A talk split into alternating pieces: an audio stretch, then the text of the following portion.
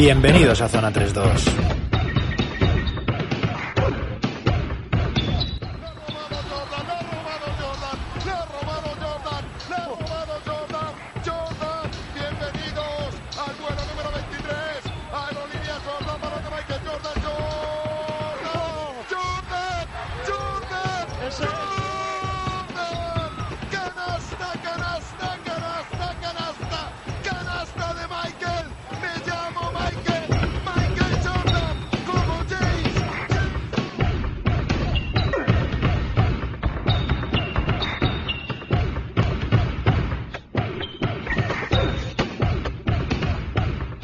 De vuelta en Zona 3.2 con muchísimas, muchísimas ganas que teníamos hoy de, poder grabar, con muchísimo que comentar y con mucha sorpresa. Esta semana estamos pues un poco escandalizados por todo lo que nos está dando esta fase final de la CB que no, que no era tan, tan, tan previsible y que nos tiene un poco sorprendidos a todos a nivel de juego, de espectáculo, de resultados y por supuesto de sorpresas de, de alguno de los favoritos que luego entraremos a analizar. Terminaremos el capítulo de hoy también hablando de esos San Antonio Spurs que nos traerá Javi, tengo que decir, con una camiseta diferente a la de semanas anteriores también.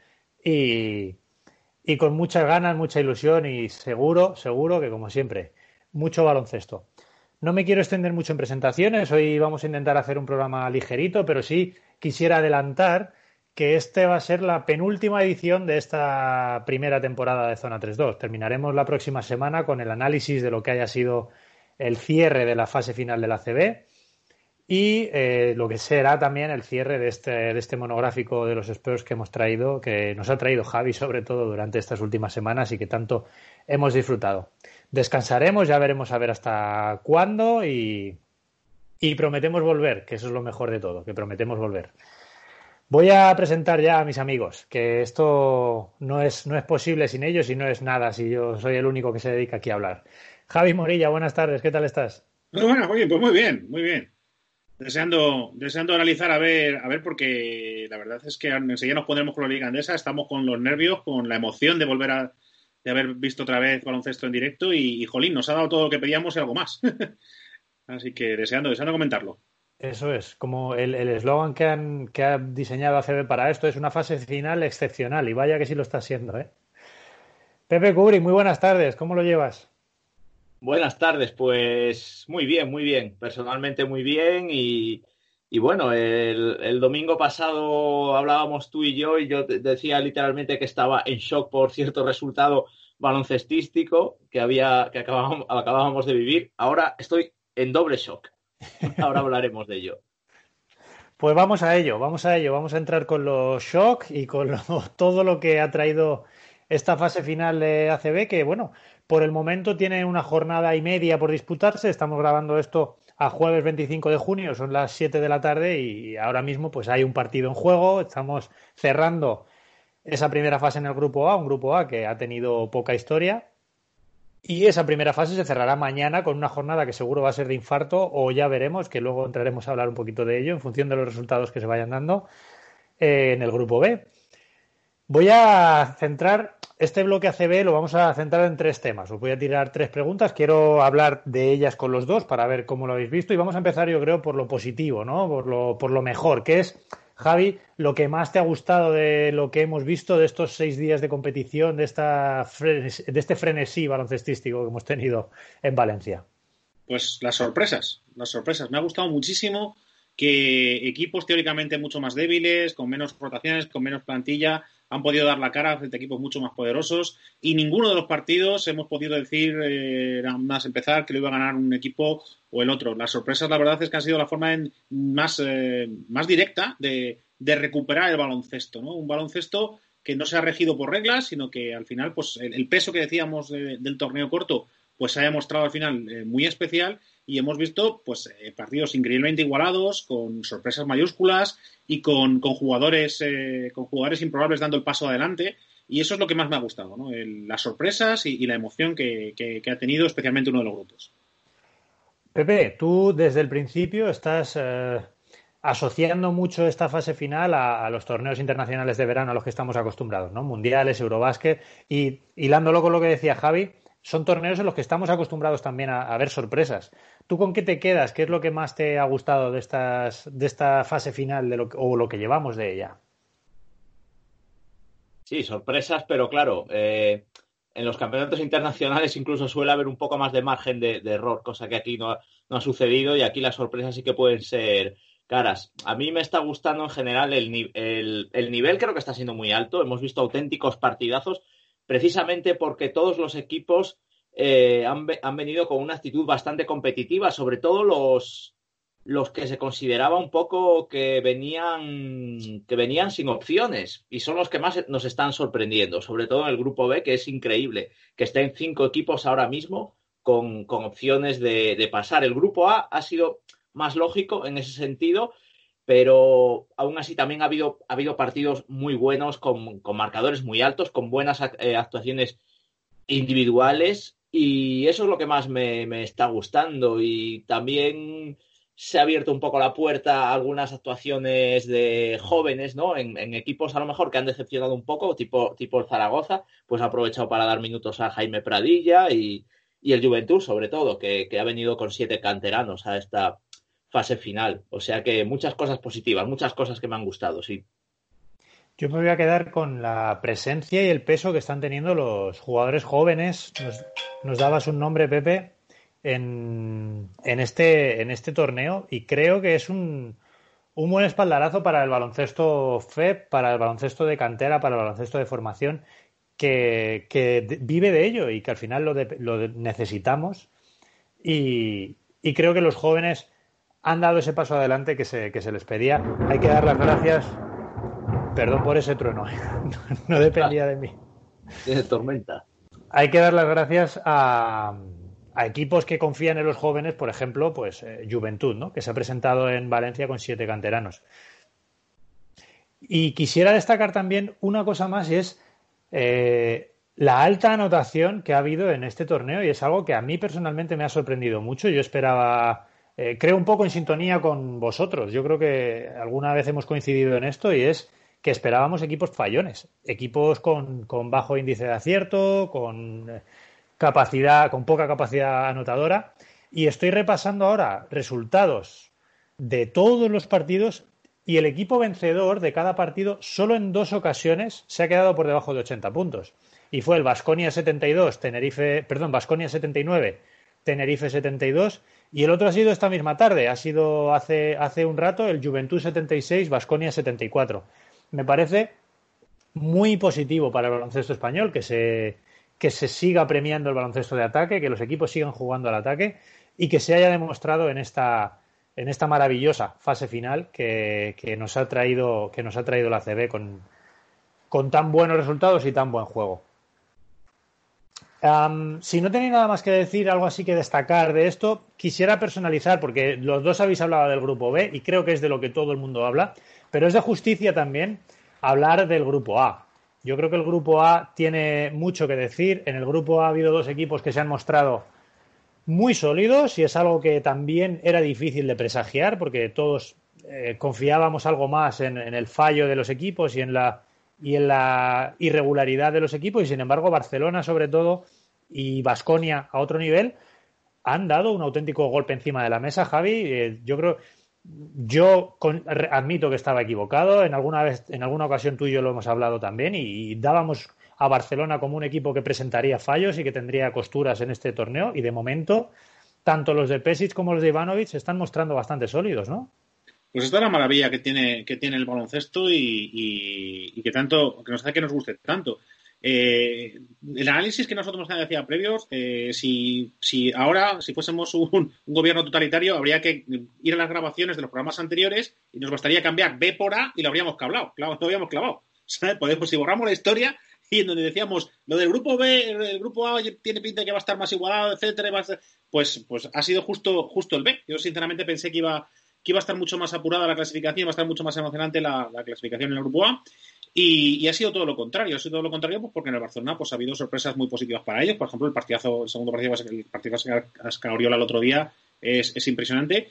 Y el Vasconia yo ya avisé, yo avisé que no por razones baloncestísticas, sino por razones de, de, cómo se van formando las plantillas y cómo van evolucionando a lo largo de temporada, que su, su, infortunio del principio podía, podía ser positivo en estos momentos al haber recuperado a los jugadores con muchísima hambre, con muchísimas ganas y un equipo que ha aprendido a sufrir este año porque lo han pasado muy mal y, han tenido muchas experiencias negativas previamente, con lo cual eh, si sobrevivían iban a ser eh, iban a ser más fuertes.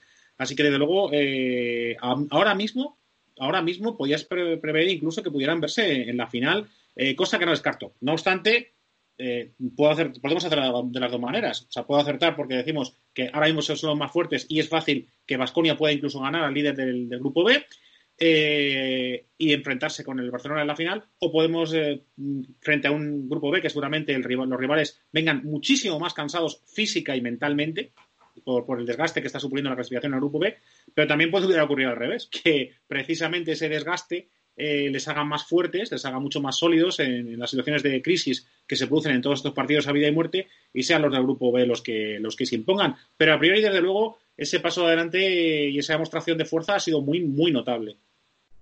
Desde luego que sí, desde luego que sí. Estaba, mientras hablaba, repasando resultados de Basconia y ha tenido que sufrir casi todos los partidos. ¿eh? Si quitamos ese primer derby que gana a Bilbao de, de 23, luego sufre para ganar a Canarias de 7, sufre para ganar, eh, bueno, pierde con Barcelona de 6 en un partido que, que, se estuvo hasta los últimos segundos en el alambre, que esos seis puntos no hacen justicia a lo que fue el partido en realidad. Sufre para ganar a Unicaja de 1 en la prórroga, y bueno, hoy ya con la clasificación finiquitada ha perdido de dos contra, contra Juventud, pero un Vasconia, un muy sólido. Pepe, te tiro la misma que a Javi, háblanos de Vasconia, de Barcelona, ¿qué, ¿qué, opinión te merecen? Para ti fue sorpresa también, porque yo ya lo he dicho antes de, de la intervención de Javi, para mí es una sorpresa que haya oído tanta disparidad entre primero y segundo en este, en este grupo, que haya sido una clasificación tan relativamente eh, simple, no quiero decir sencilla, sino simple, una cosa muy, muy fácil de, llegar, ganar y clasificarse. Y, la diferencia con el grupo, con el grupo B. Eh, sí, a ver, todos pensábamos que el grupo A iba a ser muy, muy competido por, porque se habían juntado ahí varios equipos, equipos gallitos, ¿no? Evidentemente, eh, eh, un favorito como Barcelona, pero luego Basconia, Unicaja, Tenerife incluso, que llevaba, que estaba haciendo una, una, liga muy buena, incluso Bilbao, que lo vemos como un equipo muy competitivo. Eh, pero también yo creo que todos teníamos claro que iba a pasar Barcelona y Basconia. O sea que en ese sentido creo que sí, un poco se han cumplido los, los pronósticos y luego, la emoción sí que ha estado en los partidos realmente, aunque la clasificación no lo diga, porque sí, la clasificación pasa el Barcelona muy limpio, el Vasconia solo pierde en ese partido que se jugaba presuntamente el primer puesto con el Barcelona, pero es que el Vasconia sufre muchísimo con el Unicaja en un partido que les hubiera dado el pase a, Unicaja si hubiera ganado.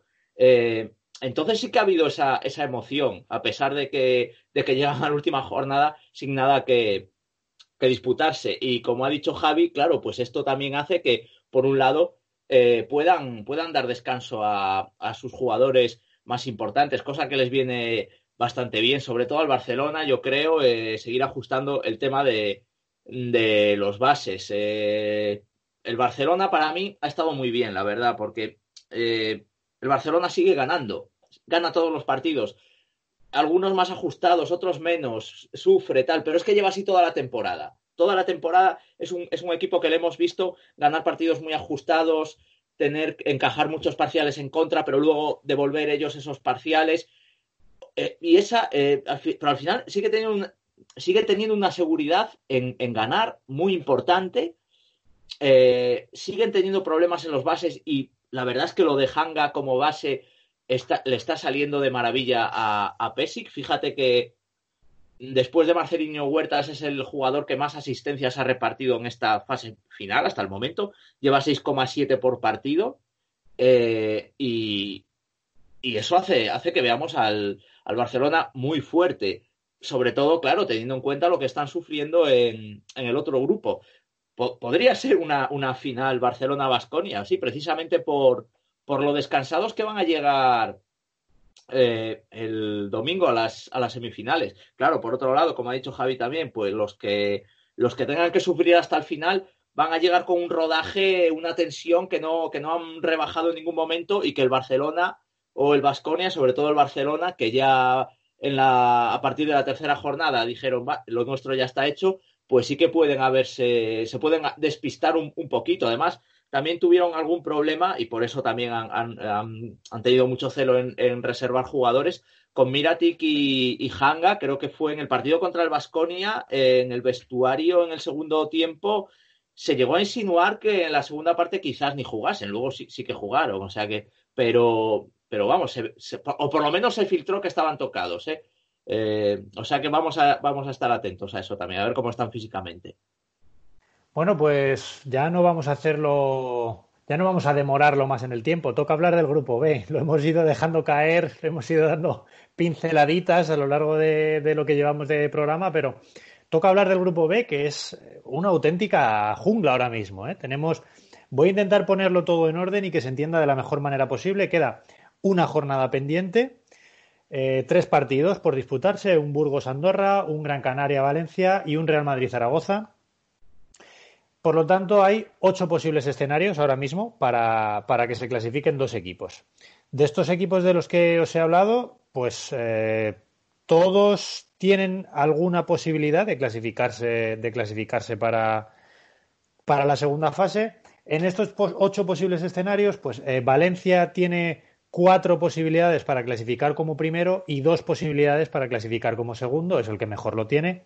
El siguiente que mejor lo tiene es Gran Canaria, que tiene dos opciones, en dos situaciones clasificaría como primero, que es ganando su partido, por supuesto, y que Zaragoza le gane al Real Madrid y en otras dos eh, situaciones clasificaría como segundo, que es ganando su partido y que Real Madrid le gane a, Zaragoza.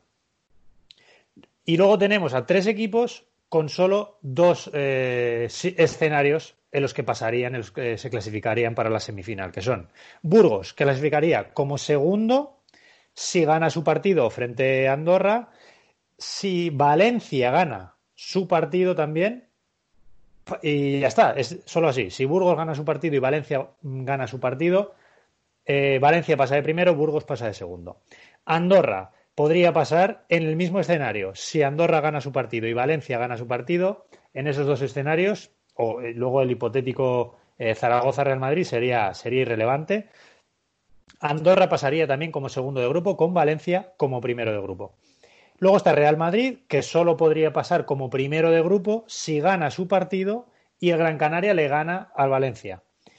Y eh, creo, y por ya está, los he dicho todos, esos eran los últimos. Entonces, tenemos a cinco equipos: Valencia, Burgos, Gran Canaria,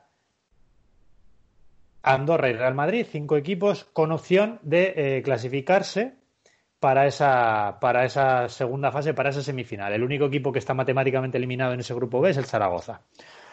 Por cierto, hay que decir, cuando acertamos nos damos la palmadita a la espalda, cuando fallamos también hay que darse, hay que fustigarse y decir que yo di a Zaragoza equipo revelación aquí, delante de vosotros, delante de los oyentes, para que veáis la capacidad de predicción que tengo yo. Por eso os las tiro a vosotros y yo luego simplemente me subo al carro. Javi, Después de todo este rollo que acabo de contar, de estos hipotéticos ocho, ocho hipotéticos escenarios, con Valencia con seis opciones para clasificarse, Gran Canaria con cuatro y Burgos, Andorra y Real Madrid con dos escenarios en los que se clasificarían, te voy a dar ya un folio en blanco. Grupo B, ¿qué te dice? ¿Qué opinas de todo esto, de este, de este mare magnum que se presenta mañana viernes a partir de las tres y cuarto?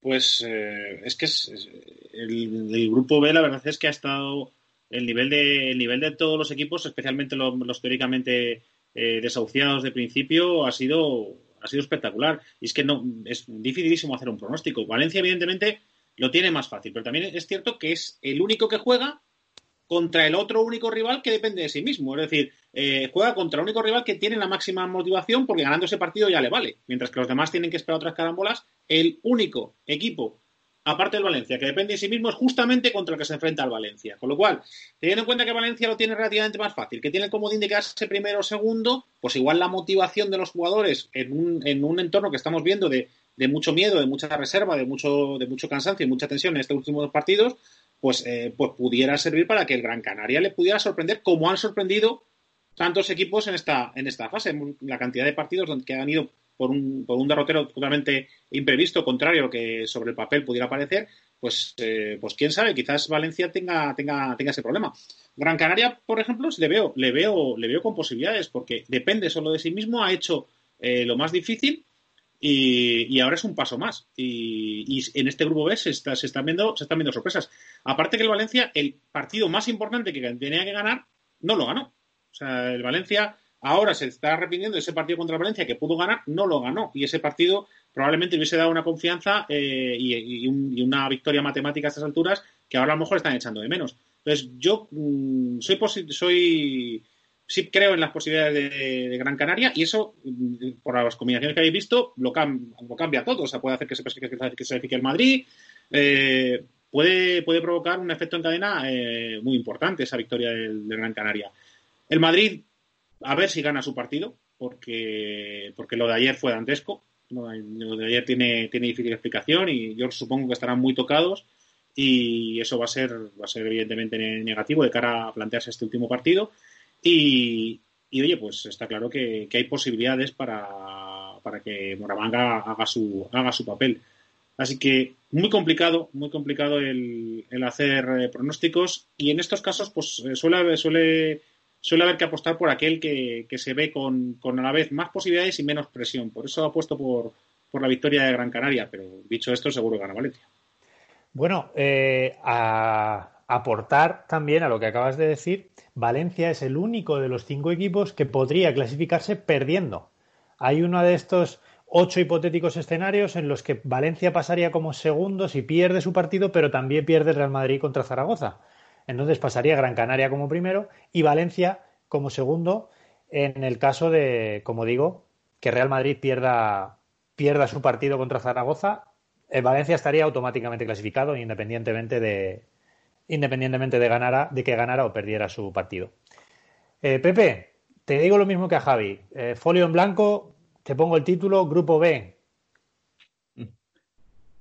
Pues bueno, yo voy a empezar lanzando un pronóstico por tirarme a la piscina. De, mm, mira, mañana a las nueve y media creo que, que vamos a ver un bonito duelo entre Juan Núñez y Carlos Alocén. Entre dos, dos jóvenes bases, creo que que el Madrid ya va a llegar a ese partido sin opciones, porque además como, como no, se no, no, hay horario unificado, ¿no? Esto ya lo sabíamos desde el principio.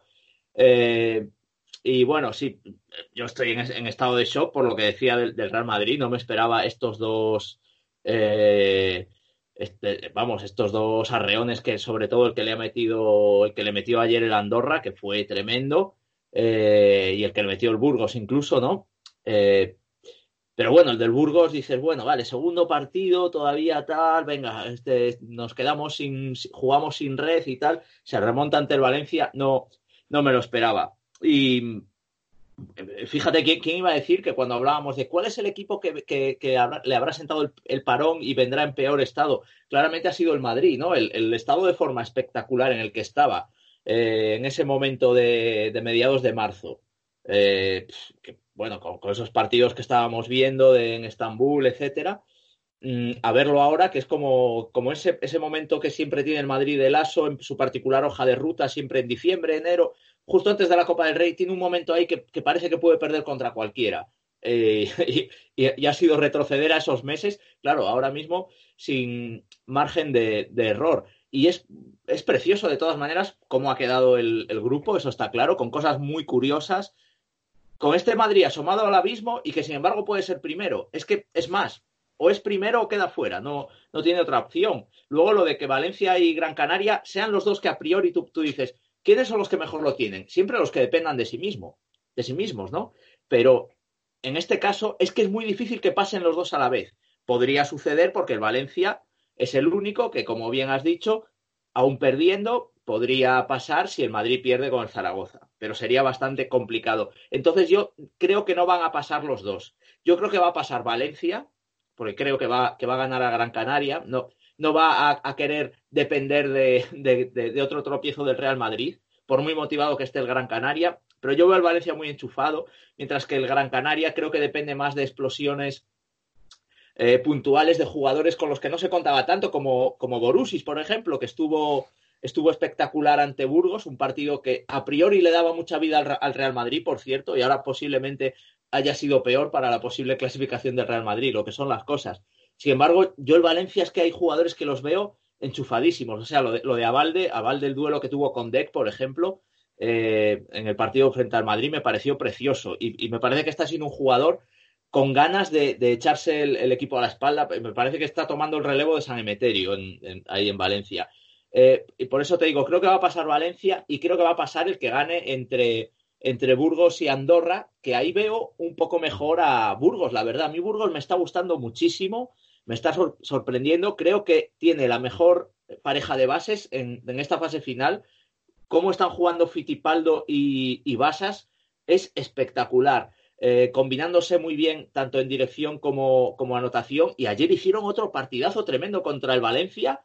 Salvó ese último cuarto en el que el Valencia empezó a meter triples y, le dio la vuelta al partido. Eh, o sea que yo me yo apostaría por, por Valencia y, Burgos, pero bueno, muy sorprendido, la verdad. Andorra, con, con todos los problemas que tenía en el juego interior, pero es que eh, también todo una, dinamita exterior brutal. Yo, si no fuera porque, como sabéis, que soy madridista, si no fuera por eso, diría que me, lo que me lo estaría pasando francamente bien con este grupo. Desde luego que tiene mucha emoción. Yo, comentar dos cosas. Una, hablabas de los jugadores de Valencia. Yo creo que este es la temporada o, el, o la fase en la que estoy viendo al Valencia menos eh, dependiente, si se me permite el término. ¿eh? Estoy viendo un Valencia con muchísimos jugadores enchufados. El partido que se hace ayer eh, Mike Toby contra Burgos es espectacular. Un tipo que contra el Madrid no tuvo su día y, yo pensé que se le había acabado ya la temporada. Yo decía, ya, un mal día en el partido clave, yo pensé que, te hunde. Pues no. Ayer, ayer se hace un partidazo. Y la pareja de bases que comentabas de, Burgos, ¿no? Ferran Basas y Fitipaldo. Ayer ya en los últimos compases del partido, cuando está el partido uno arriba, dos arriba, eh, uno abajo, para entre Burgos y Valencia, se hace un 3 más 1 Fitipaldo, una jugada de 3 más 1, mete un triple recibiendo la falta y luego hace y luego hace la anota el, el adicional espectacular. Desde luego que está, está funcionando todo lo que todo lo que era más difícil de prever, yo creo. Es que antes cuando me has preguntado lo mejor, eh, no lo tenía apuntado y, tenía que, quería comentarlo ahora. Es que he visto muchísimo eh, valor en muchos jugadores. Generalmente en línea regular hay muchísimos jugadores que, saben su puesto en la rotación, que lo tienen medio asumido. Yo he visto aquí muchísimo jugador dar, dar, paso adelante, muchísimo jugador con confianza. Los porcentajes, por ejemplo, de triple han sido espectaculares en casi todos los partidos, con rachas brutales de, por encima del 70% en dos y tres cuartos, que, que verdaderamente ah, dan idea de que al ser tan corto todo el mundo ha pensado en sus posibilidades al, ser, al tener todos eh, una oportunidad, el, torneo corto del que hemos, que hemos hablado, ha dado muchísima confianza a tiradores, sobre todo, también a penetradores, pero sobre todo a tiradores, donde he visto gente, pues que habitualmente con porcentajes más o menos pobres, tirar con una fiabilidad y con una valentía en partidos importantes contra Barcelonas, contra, contra Madrides, contra, contra Vasconias, que, verdaderamente para mí ha sido una gozada verlo, eh, porque en liga regular no es tan habitual verlo, parece que muchas veces se viene ya con el partido descartado y, es difícil ver sorpresas en liga regular y, las, y lo que no hemos visto en liga regular lo estamos viendo aquí. Y lo estamos viendo porque ha habido pasos adelante, porque ha habido confianza, porque ha habido valentía y porque ha habido, bueno, ¿qué, tenemos que perder si son tres días? Entonces, en este, en este aspecto está claro que este torneo ha cambiado muchísimas cosas. El papel de los jóvenes que estamos, que estamos hablando el papel de los jóvenes, lo que estamos viendo en, muchos jugadores jóvenes españoles, pues eh, ha sido sorprendente para bien, para bien. Y creo que tiene que ver con la confianza que da el saber que, bueno, no tienes nada que perder y sí muchísimo que ganar. Sí, de hecho, eso de. Me, me gusta mucho eso que has dicho, Pepe, Javi, perdón, eh, al principio, cuando decías que al ser un torneo tan, tan compacto, todo el mundo ha venido pensando que tenía sus opciones. Y, si hablamos de lo que decía Pepe antes, el Pepe cree que Valencia va a ganar su partido contra Gran Canaria, ese escenario, una victoria de Valencia mañana a las 6 de la tarde, deja o a Burgos o a Andorra en la semifinal. Fíjate, fíjate si, si los equipos pequeños han confiado en sus opciones, que o bien Burgos o bien Andorra podrían ser semifinalistas mañana a eso de las ocho y media de la tarde si, si Valencia gana su partido. Entonces, fíjate, yo tengo que reconocer que si eso pasa, yo voy con Burgos a, muerte, porque es que Joan Peñarroya es un entrenador que me vuelve loco. Es un tipo que, que me, tiene, me tiene encandilado, me parece uno de los mejores entrenadores que hay eh, y de los eh, un entrenador currante, de esos que se van labrando el, el, trabajo poco a poco y creo que el trabajo que ha hecho con Burgos en esta fase final dice mucho de él y habla muy bien de él. Es, es una fase, pues eso, una fase sensacional, ¿no? Que, teníamos ganas de vivir y yo creo que está cumpliendo con, las expectativas de todos. Chicos, no sé si se os queda en el tintero, si hay algo más que queráis decir. La próxima vez que grabemos esto, eh, tendremos campeón. Será dos días después de la final, porque la final es el martes. Grabaremos, supongo, el jueves, salvo que haya algún cambio. Y, y tendremos campeón. Pepe, bueno, por, eh, como, por cerrar bloque mm, no solo ACB, sino Europa también, pues la Bundesliga ya está muy, muy a punto de acabar. Ya tenemos final, hoy es el primer partido y pasado mañana creo el segundo. Eh, gran oportunidad para Ito. Finalmente, pues sí, el Alba Berlín para mí era, era el favorito. Creo que estaba en una gran ocasión para, para recuperar la liga el Alba Berlín, que yo creo que hace pues más de 10 años seguro que no la gana. Y, bueno, pues eh, se la juega con el, con el o como se diga. Mi alemán no, no, es demasiado bueno. Es el equipo que, llegaba como, como, segundo, el, el perdón. Que creo que era, eh, llegaba como segundo clasificado, me parece, y bueno, está ahí. La gran sorpresa ha sido el Ratio Farm Ulm, que se llegaba como décimo y ha llegado hasta semifinales. Mucho mérito. Y el Bayern Múnich, líder eh, destacado de la Bundesliga, pues finalmente pasó la primera fase, pero cayó en, en, la primera ronda, en cuartos de final. O sea que ha estado también muy emocionante, o está siendo muy emocionante, mejor dicho, la Bundesliga. Y bueno, quién sabe, a lo mejor el en nuestro próximo programa tenemos que felicitar a, Ito por, por, otro título, por su primer por su primer gran título en Alemania. Ojalá sea así. Fíjate, ¿eh? Está, parece que coincide un poco el patrón. Los dos torneos nos están dejando grandes sorpresas y por ahora grandes decepciones también. Ya veremos a ver cómo termina la, la Liga Española, pero bueno, está claro que este formato da, da sorpresas y es yo creo como aficionados también es, de agradecer en muchas ocasiones. Pues nada más, vamos a cerrar el bloque ACB. Como digo, dentro de una semana pues analizaremos el torneo ya con su final, semifinal, su campeón, su MVP, todo, todo más en detalle y ahora mismo pues tenemos que cerrar bloque para volver al lejano oeste.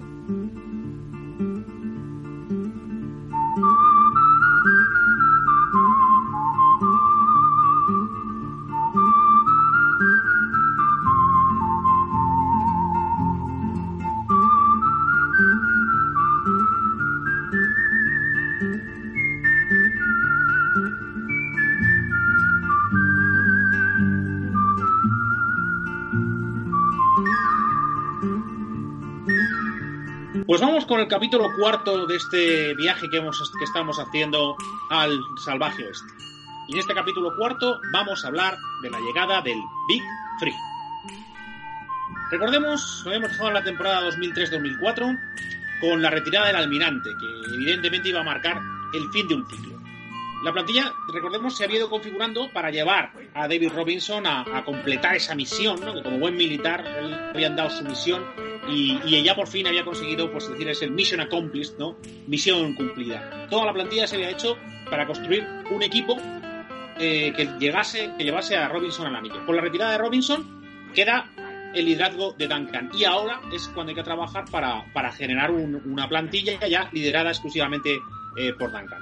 Pero claro, el problema está que, como vimos, a Robinson le había costado mucho llegar a esos títulos, a esos dos anillos consiguió finalmente, y claro, en ese camino todos. El tiempo pasa para todos. Y la plantilla que había conseguido esos dos anillos pues ya está pues bastante bastante bastante entrada en años. Tenemos a, Steve Carr tenemos a Steve Kerr tenemos a Danny Ferry y que acaban que se retiran y otros que, se les dejó ir en la agencia libre como fue el caso pues de Speedy Claxton de Steve Smith y de Stephen Jackson que como comentaba Pepe el otro día pues tuvo un muy buen papel era un muy buen jugador eh, y claro lo había hecho también en los playoffs pues que, que había sido el tercer anotador del equipo sintió la, que era la oportunidad de subir de estatus y de salario, pidió más dinero, los Spurs no se lo pudieron dar y se acabó marchando a Atlanta, que luego sabemos pues que eh, por bastantes eh, más, eh, más equipos.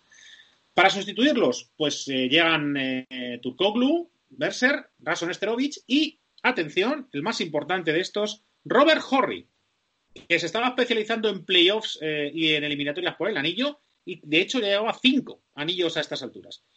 Y estuvo este verano, atención, a punto de incorporarse un tal Jason Keith, ¿vale? Que había entrado ese año, ese verano, tenía, entraba en agencia libre y estuvo, estuvo muy cerca de, fichar por los Spurs. Lo que pasa es que al final, pues prefirió seguir liderando unos Nets eh, que la verdad es que parecían muy cerca de cuajar eh, en equipo campeón tras dos subcampeonatos en 2002 y 2003. Parecía que, el título de Nets estaba cerca y claro, si, eh, si siguen Nets y consiguen Nets un título, iba a ser el título de Keith. Si hubiese traspasado a, si hubiese entrado los Spurs y hubiese conseguido un título, hubiese sido quizás el título de Duncan y a lo mejor Keith. Entonces, probablemente prefirió, ser, prefirió seguir en, lo que era en su momento su casa y liderar el proyecto a un anillo que finalmente pues no, no acabaría llegando. Y sí que, sí que llegaron varios para los Spurs, con lo cual, pues Jason Keith alguna vez ha comentado que probablemente fue la peor decisión deportiva de su carrera.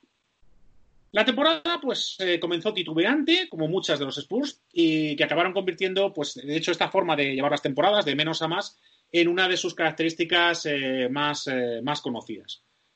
Pop se dio cuenta de que la reconstrucción se había quedado coja, que las salidas habían vaciado de talento a la segunda unidad, y eso estaba provocando, pues, que muchos partidos se echasen a perder. ¿Qué es lo que hizo Pop? Pues atención porque estamos ante momentos que marcan historia en el mundo de, en el mundo de los entrenadores. Eh, Pop lo que hizo es sacar a Ginóbili del 5 titular. Un jugador clarísimo, que era la tercera estrella de los Spurs, la sacó del 5 titular para liderar la segunda unidad. De forma que los compañeros de, menor experiencia o de menor talento que forman esta segunda unidad tuvieran siempre una referencia anotadora y un apoyo en la cancha que les diera confianza y soluciones.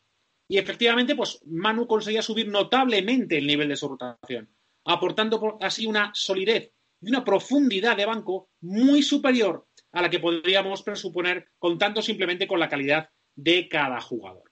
El talento de Manu es de esos que aumenta el talento de sus compañeros. Y con ello, la solidez de un equipo que, recordemos, eh, acabó encadenando 18 temporadas consecutivas con más de 50 victorias. Se dice pronto.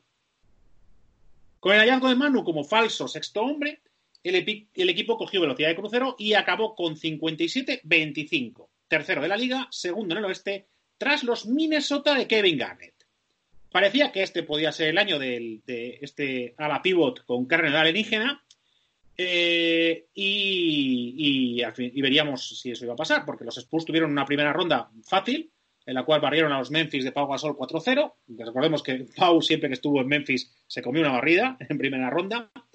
Pero en, semis esta vez esperaban los Lakers. Otra vez los Lakers. Unos Lakers que habían aprovechado la agencia libre del verano para fichar a toda estrella frustrada sin anillo que pasaba por allí.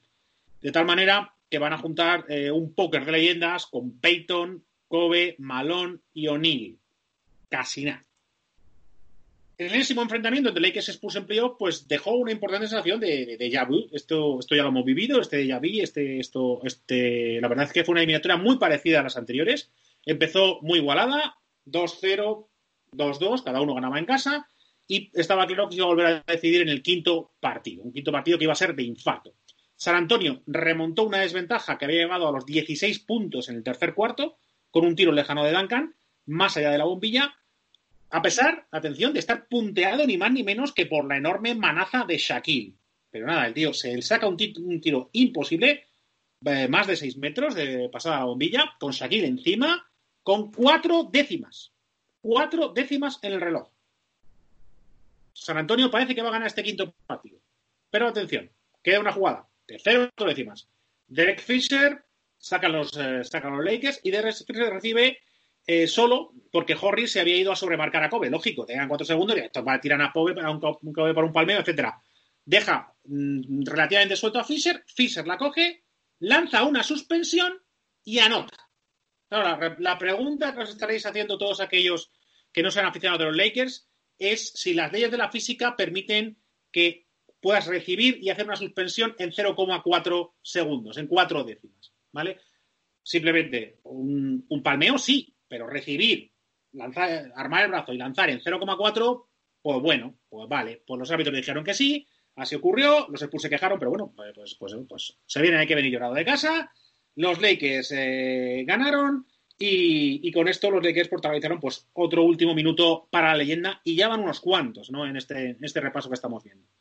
Igual que el año anterior, pero con las tornas cambiadas, el ganador de, este duelo horrible, de este duelo infartante en el, quinto, en el quinto partido, pues tenía una ventaja moral inasumible ya para el contrario, y la eliminatoria acaba con un, con un 4-2 inapelable para los Lakers tras un último partido desastroso en San Antonio.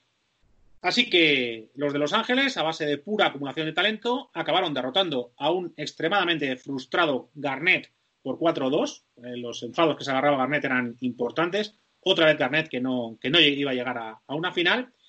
Y así los Lakers fueron los que se iban a pasar a una final que todo el mundo pensaba que iba a ganar, porque enfrente estaba una de las mayores sorpresas de, de aquellos últimos años, ni más ni menos que los Pistons, unos Bad Boys 2.0 que había conseguido ensamblar nuestro viejo conocido Larry Brown. Sí, Larry Brown había conseguido rememorar un poco los tiempos de, Chuck Daly. De repente nos encontrábamos con unos Pistons que, parecían eh, querer reeditar o, ser otra versión de, los Bad Boys eh, varios años después. Eh, también un equipo muy duro, muy defensivo, que da esa, una de las mayores sorpresas de, yo creo que de la NBA de siempre y desde luego del siglo XXI, como es el, esa victoria ante aquellos Lakers del de los Fab Four, ¿no? Que, quedarían señalados por esa, por esa final, cuando sin embargo luego se analiza la temporada de, los Lakers aquella temporada, tampoco, tampoco era un proyecto tan, tan fallido, pero nadie, nadie contaba con, que esos Detroit tan graníticos, tan defensivos, eh, pudieran conseguir eso, ¿no? Y esos Detroit que luego eh, en 2005 se van, van a intentar eh, pues hacer ese, back to back, pero se encontrarán con los protagonistas de los que estamos hablando, pese a, tener todavía incluso un poco mejor equipo, ¿no? Con la llegada de, Antonio McDyess, pero eh, evidentemente el oeste era superior. Fíjate que, cuidado, el este ah, se empezaba a formar otra potencia ahí. Shaquille O'Neal se iba a Miami. Veíamos esos Miami de, de Wade, Shaquille y Alonso Morning, que de hecho acabarán siendo campeones en 2006 pero todavía, eh, todavía dominaba en el, en el este los Pistons en 2005, en ese año que llegará San Antonio, como nos contará ahora Javi, otra vez a las finales. Pues sí, efectivamente, la, temporada 2004-2005, pues, eh, pues había, va a empezar pues, con esa sensación de, de, que la temporada anterior había terminado pues, de una forma demasiado abrupta, ¿no? Con esa dudosamente legal canasta de Fisher. Eh, en otro equipo pues, seguramente hubiese, hubiese sembrado dudas. Acaba de comentar, de hecho, Pepe, como un proyecto brutal que eran esos Fab Four de, los Lakers, con, una constelación de estrellas como pocas veces se había visto hasta entonces en la, en la NBA, pues eh, que habían hecho una temporada regular eh, fantástica, eh, sin embargo, que habían eliminado unos Spurs que eran rocosos en partidos de, infarto, como hemos comentado, pues todo ese proyecto se, se fue, entró en crisis a partir de, la derrota y se deshizo. Se deshizo sin darle una oportunidad de enmendarlo. No fue el caso de los Spurs. Los Spurs siguieron a lo suyo, el blog, pensaban que el bloque estaba configurado y que quedaba pues eso, añadir, añadir retoques. Ese año pues fichan a, entra Brent Barry, Tony Massenburg, Glenn Robinson y atención, un Nasir Muhammad que se convertirá en, el sorprendente cinco titular en, los playoffs. Los, los, Spurs pescan donde haya peces.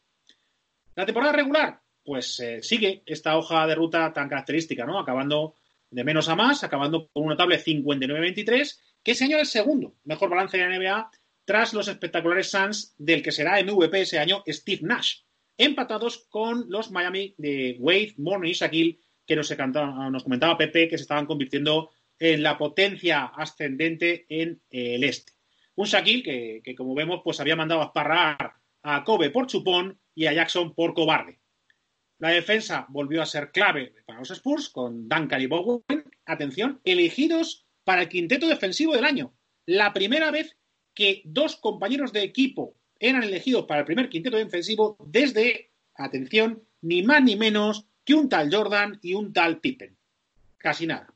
Manu, por otra parte, eh, había sido elegido para el All-Star a principios del año, con lo cual ya vemos que, que ese Big Three ya empieza a tener un reconocimiento por parte de la propia NBA. Llegamos a playoffs y la primera ronda pues fue fácil contra Denver 4-1. Eh, Mucho más difíciles van a ser las semis de conferencia contra los Seattle de Ray Allen, en las que unas semifinales en las que fue decisiva la aportación de Bowen.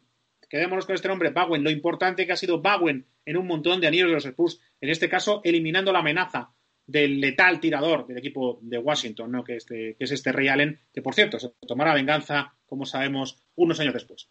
Lo de eliminar tiene que ver, el hecho de que eliminase, de que Bowen consiguiese eliminar a, a eh, pues también es en cierto modo literal, porque todavía se queja Ray Allen y muchos en la se quejaron del exceso de dureza y de las técnicas peligrosas que empleaba Bowen cuando había de emplearse al máximo para anular a un compañero rival. En este caso, pues eh, por ejemplo, se le acusaba mucho de eso de no apartarse debidamente en las caídas de los rivales y Ray Allen se llevó unas cuantas tarascadas que le pusieron en peligro. Se llega así a semifinales de conferencia y ahí pues se plantean pues un duelo de estilos. ¿Por qué? Porque el rival, unos Antonio que se estaban formando esa fama ¿no? de, rocosos, de duros, Bowen evidentemente pues eh, transmitía esta imagen y, los, los, Spurs estaban contentos con esa imagen porque eh, en este tipo de duelos tener la ventaja moral de, de, que tengan miedo pues es importante pues iban a enfrentar contra un rival que era todo lo contrario, que era la máxima expresión del, del, baloncesto centelleante, del baloncesto rápido, del baloncesto eh, más espectacular que pudieran ser pues, pues el flamante MVP, que era Nash, Steve Nash, y el contundente Studemeyer. Recordemos que estos Phoenix pues, son probablemente uno de los equipos más bonitos de ver que no han tenido ni que no han podido ni siquiera jugar una final. Entre los equipos no finalistas, probablemente estemos hablando de uno de los más espectaculares y de uno, que, uno de los que más apetecía ver. Sería la pregunta que se hacía a todos los especialistas eran si, sería la, si la maraña defensiva de San Antonio iba a ser capaz de frenar el electrizante ritmo que imprimía Nash, que, además, recordemos, tiene el factor cancha a su favor. Pues bien, todos aquellos que pensaban que este iba a ser una, fase en la que una, una, una, eliminatoria en la cual los San Antonio bajarían el ritmo muchísimo con su juego más lento, con su apuesta por la defensa, pues al, los primeros partidos ya se dieron cuenta que esto no iba así. San Antonio aceptó un altísimo ritmo, eh, aceptó jugar al ritmo de Fénix, pero la diferencia estuvo en que San Antonio en los minutos finales era capaz de imponer en esos momentos, solo en esos momentos ya su ritmo y su defensa. Con lo cual, al final, la mayor veteranía de los Spurs pues eh, les permitió imponerse en los últimos cuartos de estos dos partidos y esto les dejó, les permitió pues colocar un rápido 2-0, eh, ¿vale? Con, con los Fénix ya muy tocados y, a pesar de los números espectaculares de sus estrellas Studemayer, que se hizo 37 puntos y 9,8 rebotes, y un Nash que se fue hasta los 23,2 y 10,6 asistencias, los Spurs se plantaron en otra final, que iba a ser la tercera en siete años. Y allí nos esperan, como bien nos ha adelantado Pepe, pues otra vez los Pistons de Larry Brown. Y digo de Larry Brown porque pocos equipos campeones con menos estrellas se habrán visto. Este, recordemos, teníamos alineación con Wallace y Wallace, ¿no? Ben y, Rashid, con Richard Hamilton, Chansey Billups, Antonio McDyess, que, ahora reforzaba ese juego interior. Eh, muchos de ellos desechos de tientas. Tú ves que veías a un Ben Wallace y decías, pero este, este, este valdría para la CB. O sea, tú lo veías su cero tiro, eh, su pequeño tamaño para jugar en la zona y a todos ellos eh, fueron convertidos gracias a lo que es un entrenador serio, un entrenador de, verdad, un entrenador de estos que te aporta un plus a tu equipo, con sistema, con experiencia, pues los convirtió todos en campeones de la NBA en un momento en que la densidad de estrellas en la liga es de las más altas de la historia. Eh. Cuidado que estamos en una liga, eh, pues como dicen ellos, Star Pack, ¿no? Está llena, llena de estrellas y ahí ganó el año anterior, como hemos visto, habían ganado unos Detroit que no tenían estrellas, que la estrella era el equipo.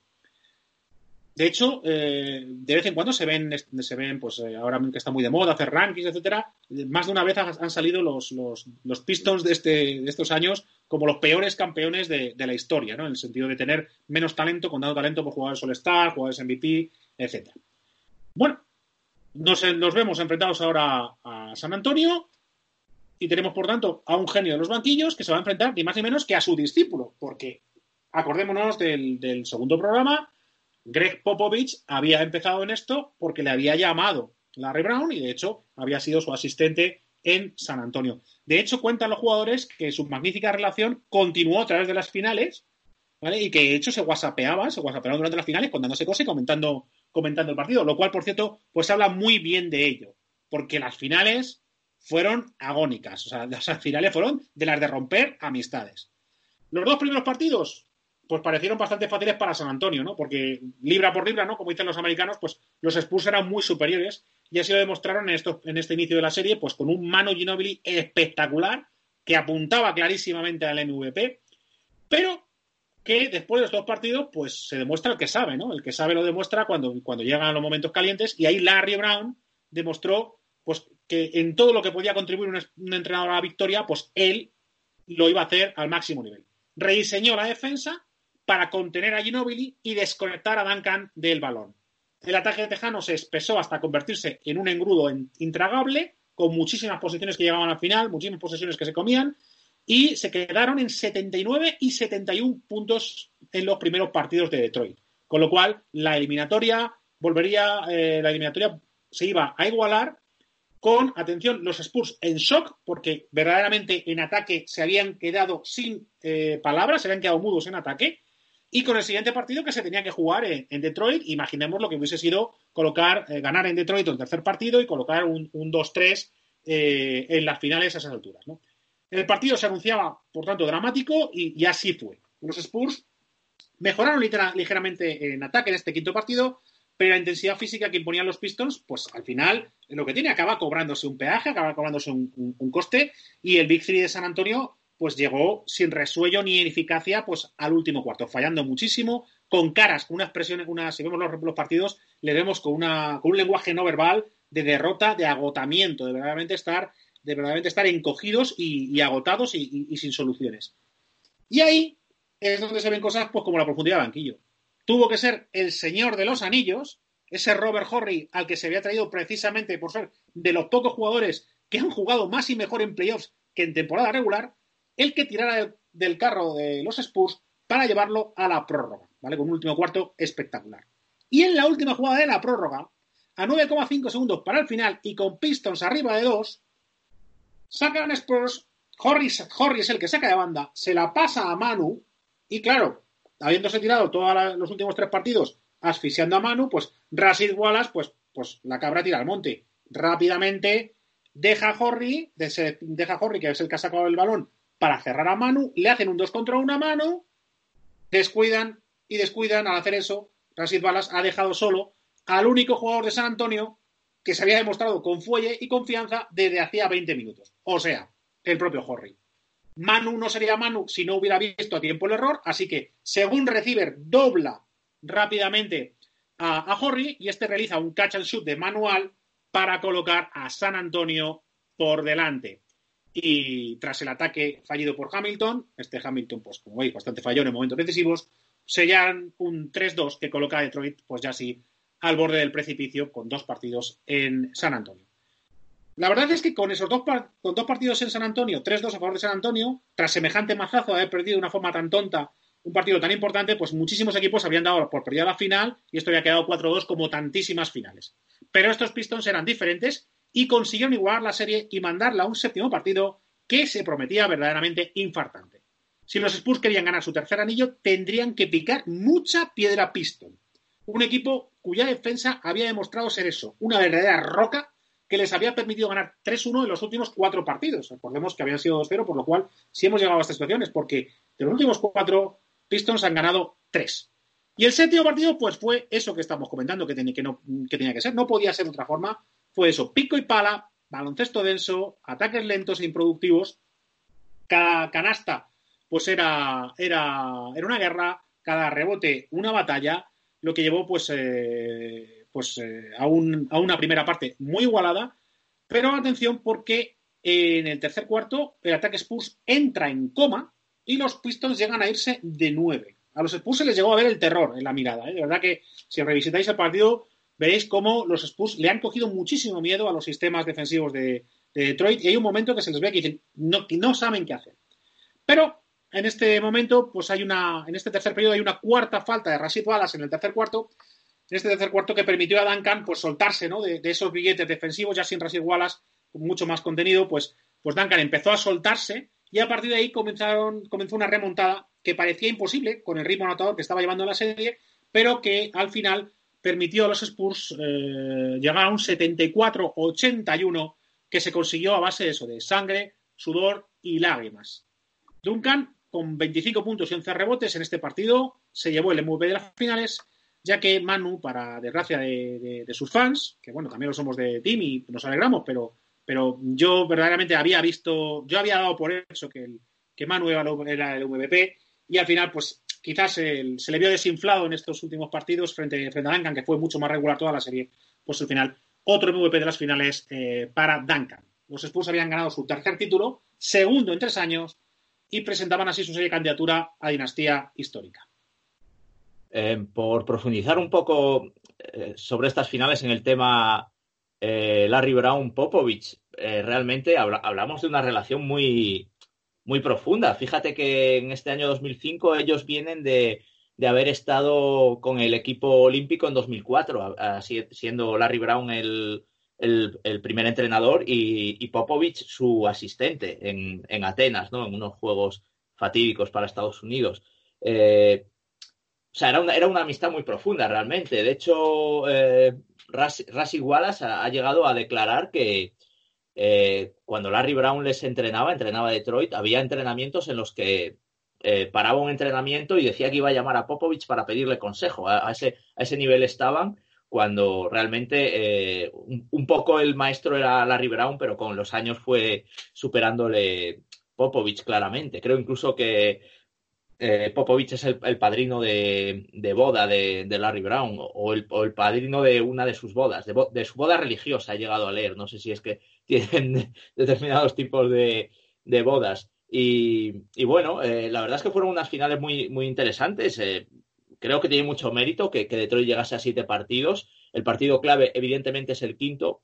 Eh, en unas series en las que se ganan los dos primeros partidos en casa cada equipo, parecía claro que el que fuera capaz de, hacer ese break, digamos, pues, pues lo tendría, lo acercaría un poco, ¿no? Y, evidentemente, pues fue a la mayor gloria de Robert Horry, que, que engrandecía su leyenda en, aquel momento, ¿no? Parecía que si, que si querías ganar el anillo de la NBA tenías que tener a Robert Horry, era una especie de, de talismán, ¿no? Y bueno, pues unas finales muy bonitas y fíjate, las últimas finales que, ha, que ya han jugado, que, han jugado Detroit, ¿no? ¿no? ¿no? hemos vuelto a verles en unas finales. Eh, y sin embargo, San Antonio era de, en aquel momento era un equipo como el Real Madrid en la, en la Copa de Europa final que jugaba, final que ganaba, ¿no? Era su tercera final, su tercer anillo. Y bueno, por, dejar un dato así un poco curioso, bueno, eh, aquí San Antonio, Popovich, ya, ya empezamos, a, sigue siendo unos San Antonio, sí, con mucha defensa y tal, pero ya empezamos a ver ciertas evoluciones. Ha hablado Javi de, de Muhammad Nars, pero eh, eh, Robert Horry, que era el sexto hombre, realmente juega muchos más minutos que, que ese pivot y lo que vemos ya es un, tipo de formato baloncestístico con Robert Horry como cuatro abiertísimo. Eh, fíjate que de hecho es el, junto a Gino Billy, es el, jugador de San Antonio que más triples tira en esas finales, 31. Eh, más de cuatro triples por, encuentro, ¿no? Eh, Tim Duncan, por supuesto, sigue sin tirar triples. Esto parece increíble que, que, se pudiera ganar un MVP de las finales sin tirar un solo, sin tirar un solo triple, ¿no?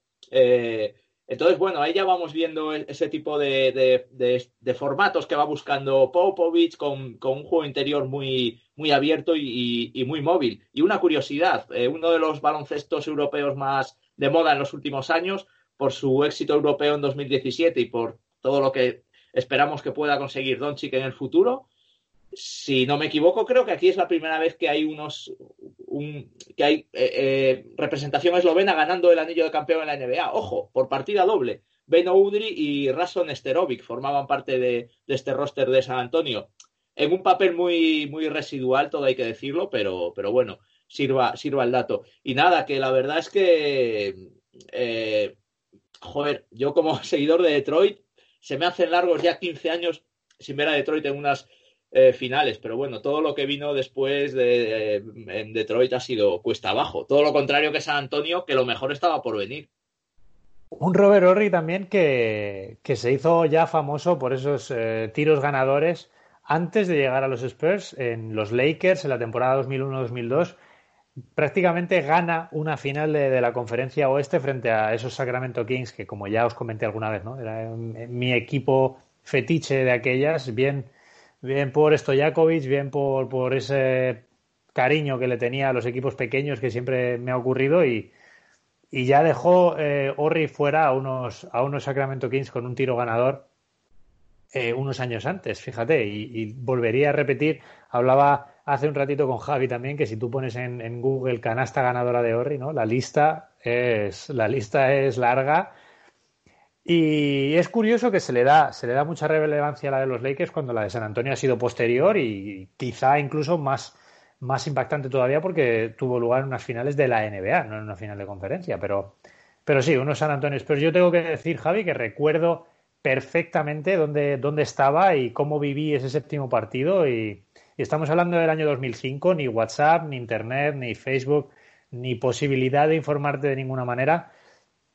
Y voy a contar una pequeña intimidad. Yo lo que hice fue, yo estaba ya de vacaciones, era, yo, era en mi época de instituto todavía, estaba ya de vacaciones y, me fui a la playa con unos amigos, a una casa de, de, una amiga, fuimos a la playa.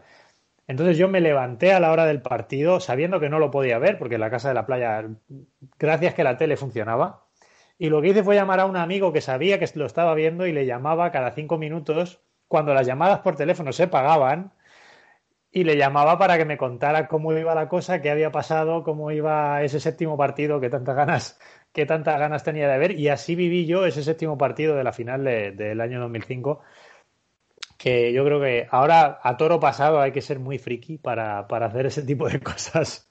Cualquiera que yo viera ahora mismo hacer esas cosas seguramente le, me echaría las manos a la cabeza. Pero bueno, y hablabais antes también de, un jugador esloveno, hablabais de Benoudri, pero sobre todo Rason Esterovic.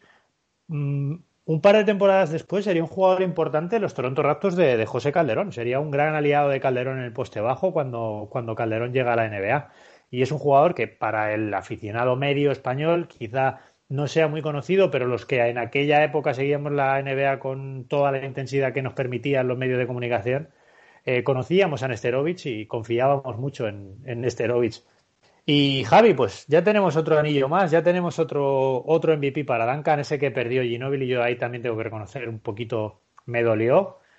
Y, una temporada 2005-2006 que comienza pues con, San Antonio campeón después de año impar, lo que venía siendo casi una tónica habitual, ¿no? Y, como una, y con muchísima seguridad en el proyecto, ¿no? Hablábamos de, de, que se estaba configurando ya pues como una, como una verdadera dinastía, ¿no? Porque habían, se había conseguido ese, esa, ese, ese intangible tan complicado, ¿no? Que es la, justa experiencia entre juventud experiencia y, veteranía, ¿no? La justa mezcla entre experiencia y veteranía eh, con la juventud y la, y la calidad, ¿no? Era un equipo ya que empezaba a jugar de memoria y que contaban con esa fórmula de éxito que hemos comentado en otros programas, que es tener un Big Three, ¿no? Casi todos los equipos eh, campeones eh, dinásticos no puntuales tienen ese Big Three, ¿no? Y, y San Antonio había conseguido uno de estos Big tan, complicados de conseguir en, la NBA, que luego analizaremos, pues ha sido el, mejor de, la historia. Pues en este verano, de 2005-2006, el verano 2005, pues lo que hacen es eh, reforzar un poco el juego interior, fichando al, bravo pívot argentino Fabricio Berto, un base suplente para Parker, para lo que pues, ficharon al veterano Van Exel, que había estado en Lakers, y a un anotador de garantías como era Michael Finley, que recordemos había sido parte integral de ese trío tan vistoso que había estado cerca de llevar a Dallas a lo más alto junto a Nash y Nowitzki y que, bueno, pues probablemente que resulta que había tenido que salir de Dallas por problemas con el tope salarial y impuesto de lujo, eh, fue, acabó en la agencia libre y, quiso apostar pues por el equipo que le había vedado tantas veces el, camino, el camino a la gloria. Así que Finley pasó de, enemigo a ser parte de, de los Spurs. Con este verdadero equipazo, los Spurs dominaron la liga regular Parker fue elegido por primera vez para All-Star, que hizo mucha ilusión al hombre, con lo cual pues ya se, se, ratificaba ¿no? ese, ese, reconocimiento por parte de la NBA a este, a este Big Three. Y se fueron hasta las 63 victorias, que era récord de la franquicia hasta entonces, lo cual les permitió liderar la conferencia oeste a solo una victoria de los Pistons, que llegaron ese año hasta los 64 triunfos. En primera ronda, pues unos Sacramento Kings que ya eran aquel equipo tan maravilloso del que ha hablado, del que ha hablado Joaquín, que nos había maravillado pues hacía unos años antes y que pues ya no, ya no era ni, una sombra de, ese equipo y perdieron pues eh, con un rápido 4-2. En semifinal esperaban, en semifinal esperaban ni más ni menos que los Dallas. Vamos a hablar de Finley, pues tenemos a los Dallas, a su ex equipo. Ya con el indiscutible liderazgo de Novitsky, y que retomaban con este, con un, con un equipo renovado, pues sus aspiraciones de anillo.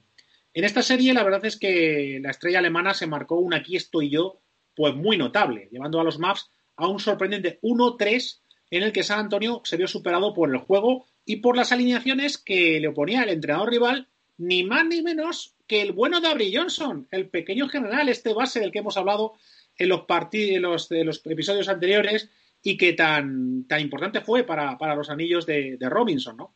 Pues Avery Jones en este momento es entrenador de Dallas y la verdad es que lo hizo bastante bien y supo, supo muy bien cómo contrarrestar a San Antonio.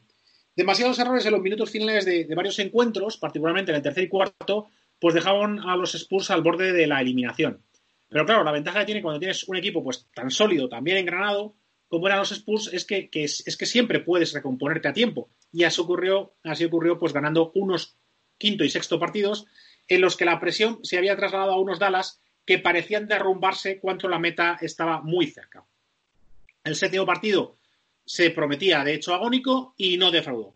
Dallas salió fuerte, logró alcanzar los 20 de diferencia en el primer tiempo, pero los Spurs culminaron su remontada justo antes del último minuto del partido.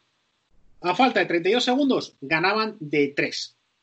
Para el último ataque de Dallas, la consigna pues era clara, defender el triple. Vas ganando de 3, eh, lo que intentas es pues que pues, si quieres Dallas anotar de 2, pues perfecto. ¿Vale? Hay que dejarles eh, simplemente cerrar la línea de 3 y tener cuidado. Sin embargo, Dallas, viendo esto, pues decidió prolongar la jugada, buscar la canasta de 2, encuentra a Novitsky en el poste bajo y Bowen, que sabe, se las sabe todas, pues no quiso, prácticamente se quita de en medio para no, para no, para que Novitsky no le haga un 2 más 1 en el poste, pero, pero, atención, lo que son las cosas, un tío que sabe tanto baloncesto como Ginobili, pues en este caso le pudo el corazón, se fue demasiado tarde al 2 contra 1, impacta con el alemán, no se frena a tiempo, ¡pum! 2 más 1 para Dirk, que igualaba el partido. San Antonio saca, falla, tapona Dank ante el propio Novitsky y a la prórroga. Y en el tiempo añadido, pues, pues lo que suele pasar en estos casos, unos Spurs muy desmoralizados, ¿no? Por el, por el, por el disgusto, por el, por el error tan, tan, tan estúpido, no pudieron remontar el fuerte inicio de Dallas y aquello acabó 111-119. Novitsky se marcó unos sensacionales 37 puntos y 15 rebotes. Duncan, atención, lo hizo incluso mejor, ¿eh? 41-15. Pero esta vez, pues el equipo le había, demasiado, le había dejado demasiado solo. Dallas acabaron ganando el título de conferencia a Phoenix, pero claudicaron en la final frente a los Miami de Wade y O'Neill, que hablábamos antes, que ya se han convertido en ese equipo espectacular y ganador que, del que anunciábamos hace unos minutos. Dato curioso, para llegar a estos finales, Dirk tuvo que derrotar sucesivamente a dos de sus compañeros, a Fanley, a Finley, que como sabemos estaba en los Spurs, y a Nash, que lideraba a los Suns. Ojo en estas finales porque a San Antonio le ocurre algo que no es habitual que le ocurra a San Antonio Spurs en, playoff y es perder tres partidos seguidos. San Antonio empieza ganando, pierde su segundo, pierde el, Game 2, el segundo partido en San Antonio y a raíz de ahí es, yo creo eso es capital para, para, el desarrollo de esta eliminatoria porque Dallas gana los dos partidos de Dallas como nos estabas diciendo tú, pero eso suma un total de tres partidos tres derrotas consecutivas en, una eliminatoria de playoff. No tengo la estadística ni he escuchado el dato, pero me costaría creer que un equipo en algún momento de la historia haya sido capaz de reponerse a eso, de, perder tres partidos seguidos y aún así ganar la eliminatoria. Pero fíjate, de estos siete partidos en los que, en los que Dallas elimina a San Antonio, dos son con prórroga. Nos estabas hablando de la prórroga del séptimo partido pero la otra prórroga se disputa precisamente en ese partido 4, que es el segundo partido en Dallas, que es el partido que San Antonio sabe que tiene que luchar hasta el final porque, porque sería ya volver de, Dallas a San Antonio con un 3-1, lo cual sería harto complicado de remontar y aún así, oye, aún así San Antonio lo consigue, gana el quinto en San Antonio, gana el sexto en Dallas y fuerza, fuerza esa final que, bueno, ese séptimo partido final que finalmente, pues como nos acabas de contar, no, cayó del lado, iba a decir del lado tejano, miento, porque son los dos tejanos, no cayó del lado de San Antonio, se quedó en Dallas. Sí, sí, a está pasando, en la crónica me está pasando lo mismo, que, se te acaban los sinónimos, porque claro, no puedes, no puedes aludir al Estado. Pues nada, así llegamos al año 2006-2007, la temporada, pues eh, la verdad es que, claro, con un equipo que viene 63 victorias, pues se puede tocar poco. Los refuerzos de ese año pues se limitaron a, complementos como Eric Williams y Matt Bonner. Este último sí va a ser importante los siguientes años en, los Spurs. La temporada de Dallas fue tan espectacular que se aseguraron con anticipación el liderado del oeste. Recordemos que habían fallado en ese último estadio que era la, que era la final, pero, pero empezaron como un cohete el año siguiente y se fueron a un 67-15, que claro, va a favorecer algo que se va a convertir en otra de las características de la forma de entrenar de Popovich y de gestionar los Spurs. Y es que, como se vio pronto que eh, Dallas iba a ser, eh, iba a ser primero y que el factor cancha pues no se iba a conseguir, pues Popovich decidió por primera vez dosificar a sus estrellas para que llegasen más frescas y sanas a playoff, que es donde al fin y al cabo pues se, vende el pescado, ¿vale? En esos, en esos playoffs. Así que lo que hizo es empezar a reservarlas y, en la NBA, pues claro, eh, esto era relativamente nuevo y causó muchísimo revuelo ver que, que Pop pues, dejaba descansar sin mediar lesión pues, a uno o a dos de las estrellas, ¿no? Entonces, eh, los Spurs, de hecho, pues perdieron los tres últimos partidos. De hecho, algo que era bastante inaudito, porque precisamente los últimos partidos eran importantes para mejorar posiciones, asegurarse factor cancha, pues San Antonio pasó. Pop pasó de los últimos partidos. Los últimos diez partidos fueron una verbena, los últimos tres, pues de hecho, fueron derrota. Y, le cayeron muchísimas críticas a Pop, pero en lugar de recular y a pesar de las amenazas y sanciones, se reafirmó en sus intenciones y al contrario, convirtió esta forma de dosificar esfuerzos en la regular season en una de las características de los Spurs que acabaron imitando a otros equipos. De tal forma que, como sabemos, pues hoy lo que se llama el, load management, la, carga de trabajo, es parte fundamental en la planificación deportiva de equipos como Los Ángeles Clippers, que hemos visto que este año pues rara vez han juntado a sus dos estrellas, han jugado muy poquito juntos George Okaway y a veces ha sido por lesión, pero muchas veces ha sido simplemente porque saben que las quieren cuidar y de hecho, pues el caso de Kawhi, pues se quiere cuidar él mismo mucho, ¿no? Entonces, esto que ahora es habitual, pues empezó con Pop y le causó muchísimos problemas.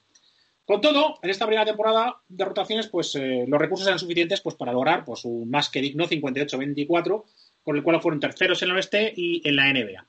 Los playoffs, pues imaginemos, mm, el oeste está estos años muy calentito. De primera ronda, unos Denver que habían conseguido hacerse en febrero, atención, que estamos hablando de unos Denvers los Denver de 2006-2007, pues en febrero de 2007 se hacen vía traspaso con dos de los mejores anotadores de, la época, ni más ni menos que llegan Carmelo, Carmelo Anthony y Allen Iverson. Imaginaos, ¿no? Con semejante batallón de puntos y talento, pues lo que podía ocurrir. Y la verdad es que si os cuento el final, que es el resultado 4-1, pues pensáis, pues manda, si ha sido muy fácil para San Antonio.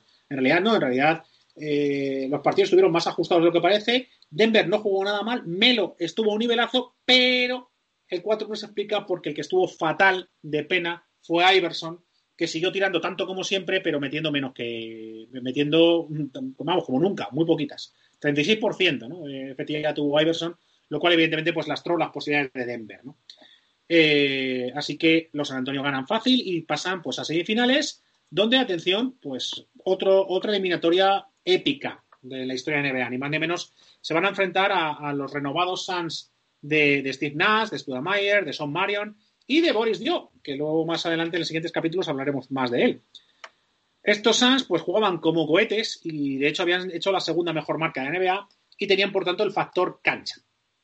De forma impredecible, entre dos equipos con un excelente manejo de balón y, clase a expuertas de sus plantillas, la verdad es que la eliminatoria estuvo marcada por, la cuestión física, por muchísimos choques físicos y en cierto modo violencia, ¿no? Por golpes, juego muy duro y mucha polémica, como vamos a ver. Suns perdió el primer partido 111-106, con ello la ventaja de campo, pero en el segundo partido, con unos Spurs muy fallones, con un Duncan muy solo en ataque, pues perdieron los Spurs, perdieron de 10, se iguala la eliminatoria, y en el tercer partido, en el tercer partido, pues eh, hay, eh, un, hay un jugador eh, que es Ginobili que acaba con el con el ojo inyectado en sangre y este era el segundo porque en el ya había pasado que en el primer partido eh, los Suns se quejaron de un golpe a Nash que le había dejado cao y que hizo que, se perdiese los tres últimos minutos. Los Suns acusaban de que ese golpe es el que les había hecho perder el primer partido. Bueno, pues el tercer partido ocurre lo mismo, pero en este caso es Manu Ginobili el que recibe un golpe, el hombre con el ojo pues, pues totalmente inyectado en rojo. Pero, pero claro, a diferencia de lo que había pasado con Nash, Ginobili sigue jugando y de hecho se casca un partido bastante bastante interesante que ayudó a colocar un 2-1 a favor del Spurs en el marcador. Siguiente partido en San Antonio, Sanz consigue remontar justo a tiempo para llevarse una victoria, pero atención, en los ajustados segundos finales, con Sanz arriba de 3, Horry, otra vez Horry, va a tener una acción decisiva. Pero en este caso no es un triple. En este caso es que cuando al fallar un triple de para el empate, una pasión para el empate de San Antonio y viendo que el partido se perdía, Na, coge el rebote, Na se va inicia un contraataque para anotar fácil y sentenciar el partido, pero Horry lo que hace es que se cruza con la cadera de tal manera que eh, Nash, que viene embalado, choca contra él, se va contra la mesa de anotadores, se pega un golpetazo contra la mesa de anotadores y claro, pues este pique eh, que estaba fragándose pues estalla y el banquillo de los, de los Suns se abalanza pues a, pegar a Horry y se organiza pues la tangana correspondiente que, va a tener consecuencias muy graves. Ya sabéis que la NBA pues, suele ser muy dura con esto, en estos casos, pues lo que hizo es sancionar, ni más ni menos que revisó la acción y sancionó con dos partidos a Horry por el empujón, que tú ves el empujón y sí, eh, puedes poner flagrante, pero ya está. ¿Sabes? Tampoco no es, no le va a romper la cara, no le coge de un salto, es un caderazo y, y ya está. Pero le ponen dos partidos y atención, porque le ponen uno por, por empezar la tangana a Studio Mayer y a Do y a Dio. Con lo cual, pues eh, Sanz va a ganar el partido, pero lo que se llama una victoria pírrica, porque las sanciones la van a dejar sin juego interior para disputar pues, el que probablemente sería decisivo quinto partido con 2-2 en la serie. Y efectivamente, ese quinto partido sin juego interior, pero eso sí, con unos Suns ultra motivados por lo que sean unas sanciones injustas, pues se llega a un último cuarto con 11 arriba para los Suns. Pero claro, juegan, prácticamente juegan con siete jugadores, muy motivados, pero claro, siete jugadores sin juego interior que había tenido que, tenido que ser compensado con muchísima energía por parte de todos los demás, pues llegaron al último cuarto pues, pues exhaustos a nivel físico y mental y acabaron pagando, acabaron pagando ese agotamiento para perder finalmente por 85-88 con triple decisivo de Bowen. En el sexto partido, pues ya los Suns eh, eh, agotadísimos y frustrados, pues no pondrán muchas dificultades y aquí San Antonio gana fácil 106-114 para llegar a otra final de conferencia en la cual pues eh, están esperando, fijaos que los, los han sido muy difíciles, pero, pero la final, sin embargo, pues nos encontramos una Utah que ha llegado ahí pues de una forma bastante sorprendente, que está en plena reconstrucción, con Carlos Busser y Deron Williams pues como herederos de, Stockton y Malone, pero que pero en el cual pues es un equipo que está todavía fraguándose y no tiene la madurez necesaria para hacer frente pues a unos Spurs pues tan rocosos como siempre que, que van a quedar 4-1 los Utah apenas pudieron ganar algo el ganar el tercer partido y los Spurs se clasifican así para tercera final en cinco años. Tercera final en cinco años. Mientras, la conferencia este había coronado campeón a unos sorprendentes Cleveland Cavaliers, que habían destronado hasta unos, hasta entonces muy solventes Pistons, que habían eh, liderado su conferencia en liga regular y que, recordemos, habían jugado dos finales en los tres últimos años.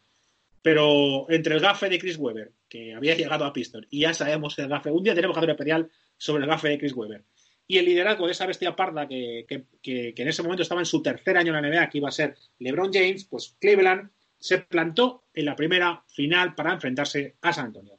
La verdad es que nadie daba un duro por ellos y con razón, con razón porque este Cleveland, pues como hemos comentado cuando hablamos en los especiales de LeBron, pues era, era un one man team, era LeBron, LeBron y LeBron. Detrás de él, pues los anotadores eran, atención, gente como Larry Hughes, Ilgauskas, Gooden, todos ellos pues con apenas una decena de puntos. San Antonio no tuvo problemas en arrasar en los dos primeros partidos y en los dos siguientes, pues a apuró sus escasas opciones, pues, pues haciendo lo que hace un equipo pequeño en estos casos, que es ralentizar el juego, apostar por una defensa física y agresiva y a ver qué cae, a ver si con eso y Lebron en ataque nos basta.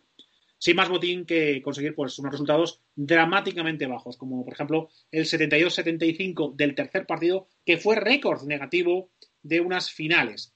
Entre esto y el poco atractivo mediático de las franquicias finalistas, porque ni San Antonio ni Cleveland son equipos que arrastren millones de aficionados, son lo que llamamos, Antonio es un mercado pequeño y Cleveland pues es una franquicia sin, historia y con poco arraigo entre, entre, la afición, lo era por lo menos hasta que LeBron la transformó como vimos en su momento, pues la cuestión es que esto fue, se llegó a plantear que, la eliminatoria, que las finales habían sido muy aburridas y que había un problema de, de éxito y de audiencias en la NBA.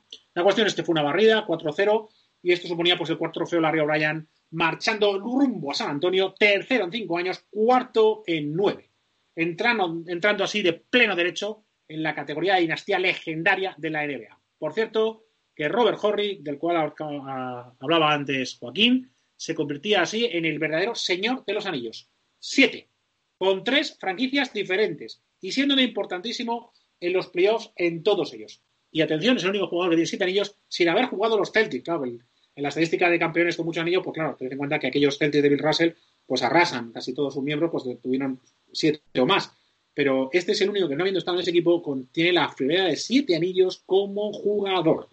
Tony Parker se convertía en MVP, que es el primero que no ganaba Duncan, debido pues a que la verdad es que fue muy regular, eh, muy firme y, atención, entre otras cosas porque había añadido a su repertorio pues un nuevo y efectivo tiro de 6-7 metros que le permitía pues no, no, depender tanto de las penetraciones y multiplicar así su amenaza. Eso por lo que puedo hacer unos eh, decentes por 24,5 puntos, con un 57% en tiros de campo, que evidentemente pues, fueron demasiado para LeBron y compañía.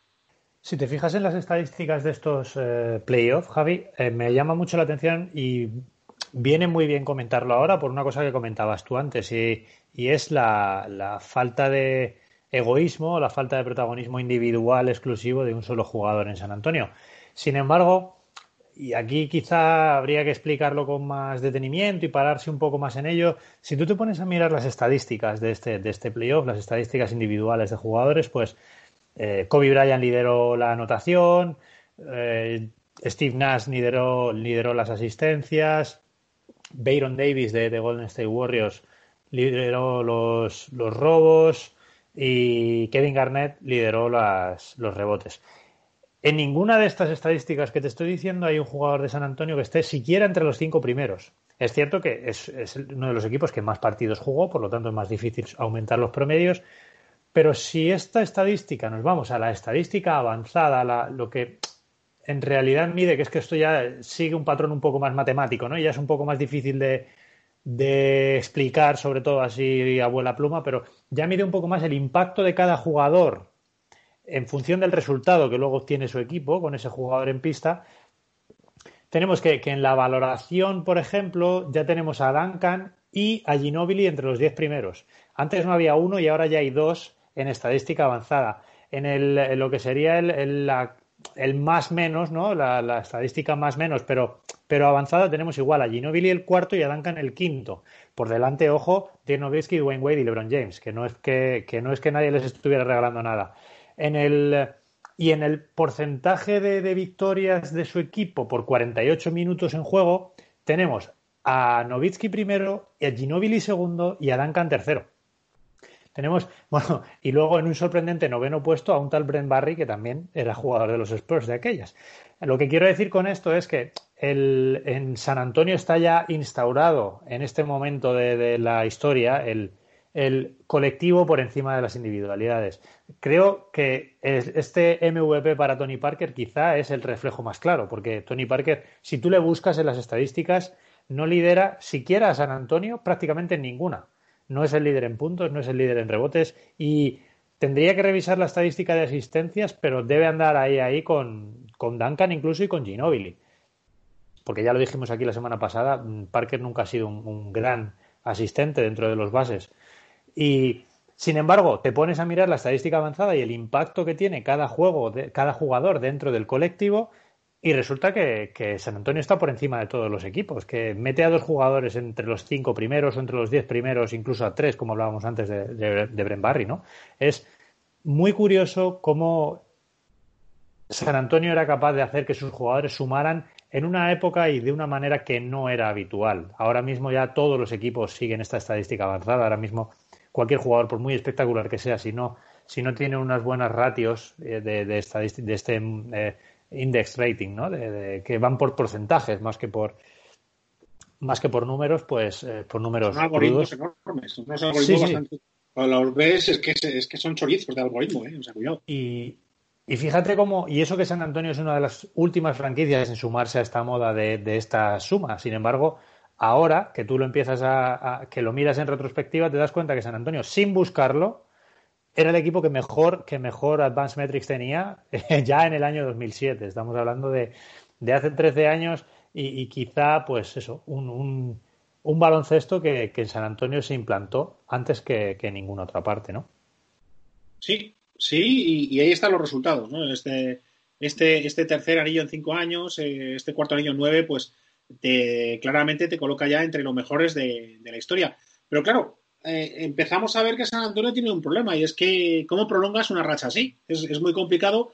¿Por qué? Pues porque aunque el core lo tienes muy, muy firme, con ese Big Three del que estamos hablando, que, domina la NBA en estadística avanzada, que domina, que domina los partidos, tenemos el problema de que todos los complementos sí que están, ese, esos complementos veteranos que hemos ido fichando, pues caducan con relativa rapidez. Y, claro, estamos llegando a un momento en el que, pues fijaos, eh, eh, después de este título se va a retirar Robert Horry, que fijaos lo importante que ha sido los, en los últimos anillos, y tenemos ya a un Bruce Bowen con 36, un hombre que necesita muchísimo el físico por ese desgaste que hace, Ben Barry con 35, Finley que tenía 34, y, por tanto, pues esos complementos se van quedando mayores. Y el problema es, ¿y cómo le sustituyes? Por, por la trampa de que, que, hemos hablado en los años anteriores. San Antonio es un destino poco atractivo para pescar a gente libre porque es un mercado pequeño a nivel de marketing e imagen. Las marcas no te ven en San Antonio, no te llaman, no te, no te hacen grandes ofertas cuando estás en San Antonio porque tienes poca dimensión mediática y no había dinero para contratos muy grandes, porque al fin y al cabo ya tienes tres estrellas en plantilla y por tanto pues es difícil atraer una cuarta sin que esa cuarta tenga que, perder dinero. Entonces, y por otra parte tienes además tres estrellas que están alejadas ¿no? de las conspiraciones de agentes y de las argucias del tampering, ¿no? Estos no, no te imaginabas a un Parque o a un Duncan llamando a una estrella rival para decirle que se venga para acá perdiendo dinero, como se hace hoy en día. Estos, ellos, ellos no, ellos hacían sus, ellos iban a lo suyo, tenían esa familia que habían formado como equipo y, no, participaban en ese tipo de intrigas que, hoy en día son tan, tan habituales, pero que, que son, pero que los general managers les ayudan a la hora de, a la hora de reclutar agentes libres. Si esto añadimos que con las temporadas regulares tan brutales que hace San Antonio, hablamos antes, 16 temporadas seguidas con 50 o más victorias, pues claro, tienes unos picks que son de pena, tienes unos picks altísimos y claro, con esos números pues no, siempre vas a acertar con un Parker o con un Ginobili.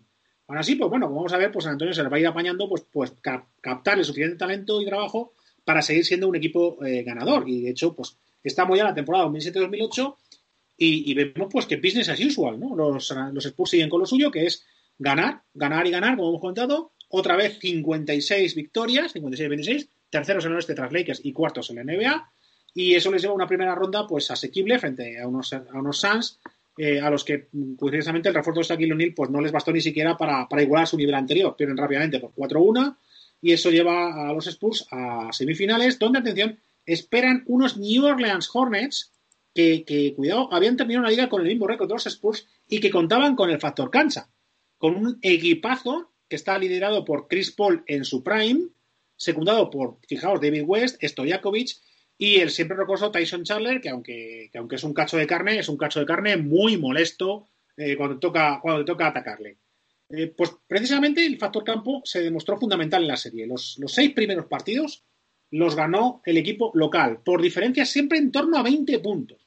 ¿vale? Hay uno que es 19, pero los otros son 20, 21, 22 puntos todos los seis primeros partidos los gana el de casa.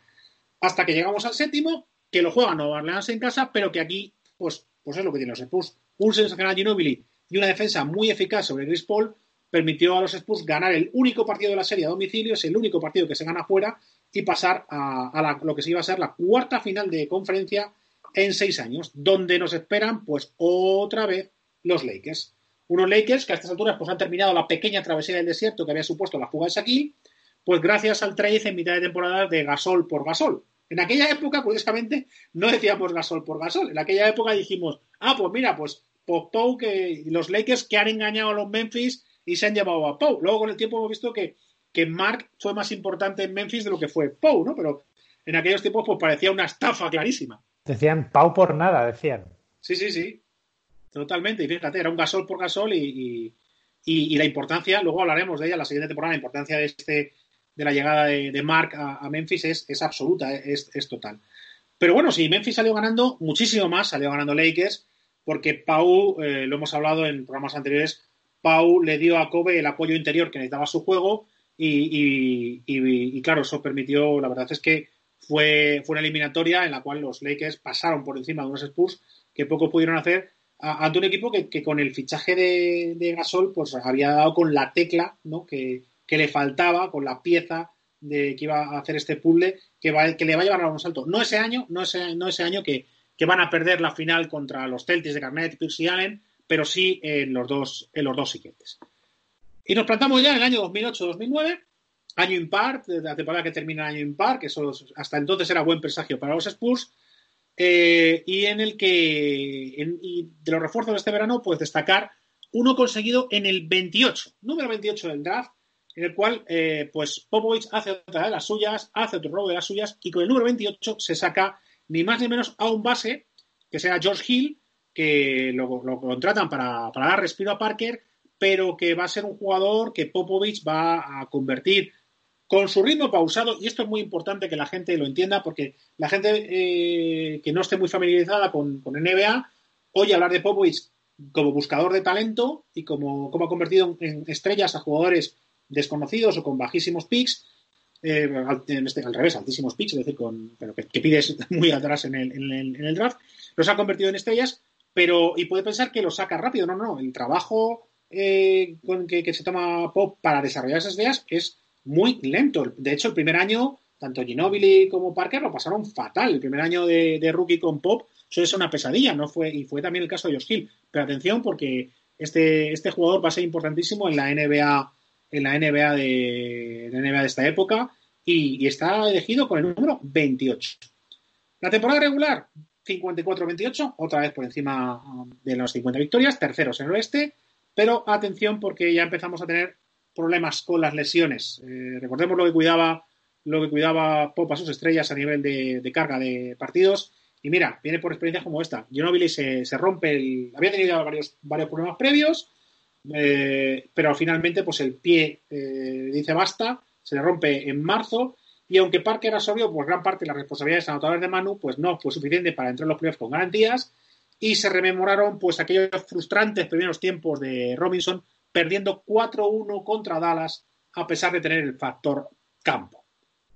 Con esta decepción terminamos la temporada 2008-2009, pasamos a 2009-2010 y aquí pues se trae pues a una un, se consigue atraer a una estrella relativa, ¿no? Un Richard Jefferson que había sido importantísimo para los Nets ganadores, aunque hemos comentado con alguna pifia eh, importante, pero bueno, llega, llega a San Antonio. Pero su llegada, evidentemente, pues no va a compensar la pérdida de Bowen eh, y de Barry eh, y, de, Finley, incluso a mitad de temporada. Bowen, Barry y Finley pues acaban saliendo del equipo y esto pues afectó grave, muy gravemente a la rotación de San Antonio que tuvieron su cuarta temporada consecutiva empeorando su récord, siempre por encima de 50, pero en esta justamente 50. 50 bajaron hasta un 50-32, que está bien, pero bueno, es un, en este año fue un séptimo puesto del oeste, ¿no? Y la verdad es que con un sit tan malo, pues, pues tendrían que enfrentarse ni más ni menos que a los nuevos Dallas de Kid y Novitsky. Pero atención, atención, porque estos son los Spurs. Y los Spurs, decimos, pasa lo que pasa y ganan.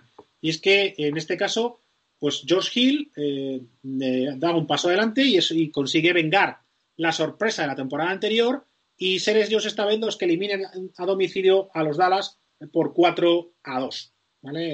Eh, como veis, aquí en Texas las venganzas se sirven calentitas también. ¿eh? Al año siguiente son ellos los Spurs los que derrotan a Dallas con el factor cansa en Dallas. Pero, venganza por venganza, en la siguiente ronda serían los Suns de Nash y Studemayer los que se cobran la suya por aquella eliminatoria tan polémica del 2007, con una eh, victoria muy balsámica para ellos, eh, porque fue ni más ni menos que una barrida 4-0 que apea a los Spurs en, semifinales de conferencia. En 2010-2011, pues eh, los Spurs constatan que la reconstrucción pues, no está siendo lo suficientemente sólida como para campeonar, pero en esta temporada van a conseguir captar dos piezas que no este año, pero en el futuro van a ser siendo esenciales ¿no? para esa reconstrucción, para que esa reconstrucción eh, lleve a otro triunfo. Y en este caso, eh, ambas muestras de esta habilidad de, San Antonio para pescar en caladeros poco habituales. La primera de la que vamos a hablar es el pivo brasileño, Extau, de Diego Splitter, ¿no? que, se incorpora por fin a la franquicia tras haber sido trasteado, pues fijaos, en, en el 2007 con el puesto 28, ¿vale? 28, fijaos el puesto, el partido que le saca San Antonio a elecciones por encima del 25 eh, en el draft. Aunque su temporada rookie, como hemos visto, pues va a jugar muy poco, como es el habitual proceso de formación de, Popovich, pues Splitter se acabará convirtiendo en el center titular en la siguiente edad de oro de los Spurs. La otra incorporación, pues será, hablábamos de la pérdida tan grave que suponía Bruce Bowen y, es efectivamente lo que, lo que va a conseguir por fin San Antonio arreglar este año. Va a conseguir un nuevo 3D en la persona de Danny Green. Atención, Danny Green había sido drafteado en segunda ronda por Cleveland el año anterior y cortado al final de temporada, ¿vale? Con lo cual llega a San Antonio como temporero, como temporero para jugar partidos sueltos, alternando los Spurs con equipos de la Liga de Desarrollo, ¿vale? Durante esta época, durante este primer año, pero atención porque cuando explote el siguiente año se va a convertir en pieza clave de los Spurs campeones. En temporada regular, pues se va a romper la dinámica negativa y volvemos otra vez a superar la, la barrera de los 60 con un 61-21 que les permitió liderar el oeste a un solo partido de los increíbles Bulls de Derrick Rose. Acordaos de este, uno de los más grandes what if que hubiese sido estos, de estos Bulls y de este Derrick Rose sano, ¿no? Pues pues fijaos, había, había, había hecho un 62-20 eh, en esta temporada.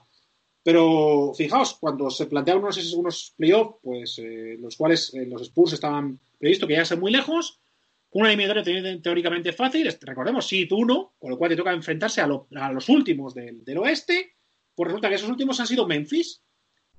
Memphis, que atención, se van a convertir en una de las, en una de las sorpresas y en una de las debacles más importantes de la historia de San Antonio, con un 4-2 totalmente inesperado a favor, a favor del equipo de Tennessee. Un equipo que hemos comentado, un equipo joven, un equipo con hambre, que va a ser el que, el que se conocerá como el de Grit and Green, Grit and Green, que lo hizo famoso el año pasado cuando ganó, cuando ganó en la prensa española, cuando ganó el año pasado el anillo Mark con Toronto, pues se hizo, se hizo escribir esta leyenda que viene de sus tiempos de Memphis, Grit and Green, cojones y trabajo, con perdón, más o menos sería la, la traducción, ¿no? De, que era el lema de este equipo de Marc Gasol, Zach Randolph y Mike Conley, grandísimos jugadores que protagonizaron una de las hazañas más importantes de la NBA reciente, eliminando a un pedazo de equipo como era los Spurs. El disgusto dejaba claro que, aún faltaba alguna pieza para terminar de encajar un equipo campeón. Una pieza que llegará, llegará inesperadamente en el draft del 2011. Para el buen oyente, hace poco tuvimos la suerte y el lujo de, hablar de ese draft, entonces solo tendría que recular un poquito en la, en la, lista de audios para ver de qué personaje estamos hablando de ese draft de 2011.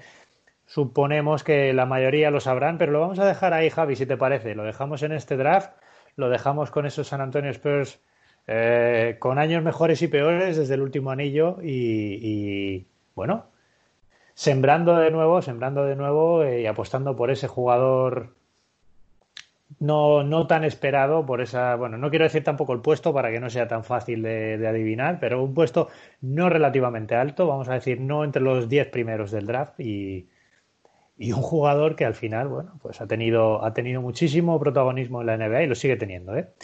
Vamos a ver qué nos trae la semana que viene, que será ya el último capítulo de esta saga de los Spurs. Será también el último capítulo de Zona 3-2 en esta primera temporada. Ya veremos por cuánto tiempo podremos descansar. Y nada, pues yo creo que lo vamos a dejar aquí porque hemos, hemos tenido a Pepe un poco ausente, ahora ya le recuperamos para la despedida y voy a despedirte a ti primero, Javi, para agradecerte pues otra vez más, ¿no? Una, una semana más de clase de esta, de esta historia de los Spurs que nos estás dando los Spurs y, la NBA reciente, claro, porque no se puede disociar la historia de, la NBA de los últimos 20 años sin, la historia de los Spurs, ¿no? Entonces, es, eh, fijaos cómo nos hemos ido, encontrando con todos estos equipos de leyenda de, la NBA, con todos estos equipos importantes, con todas estas estrellas eh, en este repaso, ¿no? Y nos ha, nos ha servido un poquito también de, para, ver cómo ha ido cambiando la NBA en, en, todo este en todo este periodo. Así que súper contento de, de, poder de poder contároslo, de poder compartirlo con vosotros y nada, a ver, eh, a ver qué tal va la semana, a ver qué, cómo acaban los, cómo acaba la, la, ACB y ya para la semana que viene, pues ya mm, tener este último capítulo con, con este, con este nuevo equipo campeón que a partir de esta elección de la que hablaremos ya la, la semana que viene. Así que deseando, deseando que pasen estos días y, a ver qué ha pasado, a ver qué ha pasado la ACB y ya pues nos despedimos ya la semana que viene ya para unas eh, merecidas vacaciones después de tantos sustos y tanto trabajo en casa y, esperando ver cuando volvemos, yo supongo que para, para ya esa NBA, a ver si que, empiece ya en su versión reducida en Orlando. Sí, tendremos mucho que hablar de aquellas también, porque la cosa se está poniendo, se está poniendo intensa en cuanto a jugadores renunciando, en cuanto a muchísimas cosas que están cambiando. Pero bueno, ya hablaremos de ello cuando se, te pongamos más información también. Ahora hay mucha rumorología, falta más de un mes para que arranque la cosa, entonces a ver cómo, cómo van avanzando las noticias y desde luego, pues como siempre ya sabéis, en el Twitter de Zona 32 intentaremos manteneros lo más, lo más informados posible y prometemos volver, prometemos volver eh, en cuanto la cosa empiece a cuadrar, que ya sabéis que las vacaciones, el verano es más, es más difícil organizarlo. Bueno, Pepe, pues muchas gracias por haber estado aquí una semana más. Eh, la semana que viene ya cerraremos y te daremos las merecidas vacaciones que, tiene, que tendremos, pero, pero bueno, tenemos todavía mucha tela que cortar en estos días. Pues sí, nada, me voy con muchos nervios, eh, muy, muy, en fin, muy, muy, muy nervioso y muy, no sé, que no sé lo que puede suceder mañana, la verdad. En esa última jornada de, del grupo B, lo, que, lo único que tenemos claro es que el domingo vamos a tener unas semifinales ACB y el martes vamos a tener un campeón. O sea que bueno, que Dios reparta suerte, que gane el mejor eh, no voy a decir el menos malo, porque realmente con el nivel que está mostrando, sin duda, va a ser el mejor y, todavía lo vamos a pasar muy bien en estos eh, tres, cinco, seis partidos que quedan, bueno, más el de esta noche del Barcelona, que tampoco se juega nada. Vamos a disfrutarlos porque van a ser muy, muy bonitos. Nada, un placer, como siempre. Eh, gracias a todos los que nos escuchan, seguir disfrutando de este magnífico deporte y, y como siempre dices, mucho baloncesto. Hasta la próxima semana. Muchas gracias, Pepe. Y a vosotros, pues nada más. Muchísimas gracias por haber estado ahí. Muchísima felicidad en esto que viene ahora, en estos últimos días del mes de junio. Que disfrutéis del calor, que disfrutéis de, del baloncesto que nos queda. Y os deseamos lo de siempre. Mucha salud y mucho baloncesto.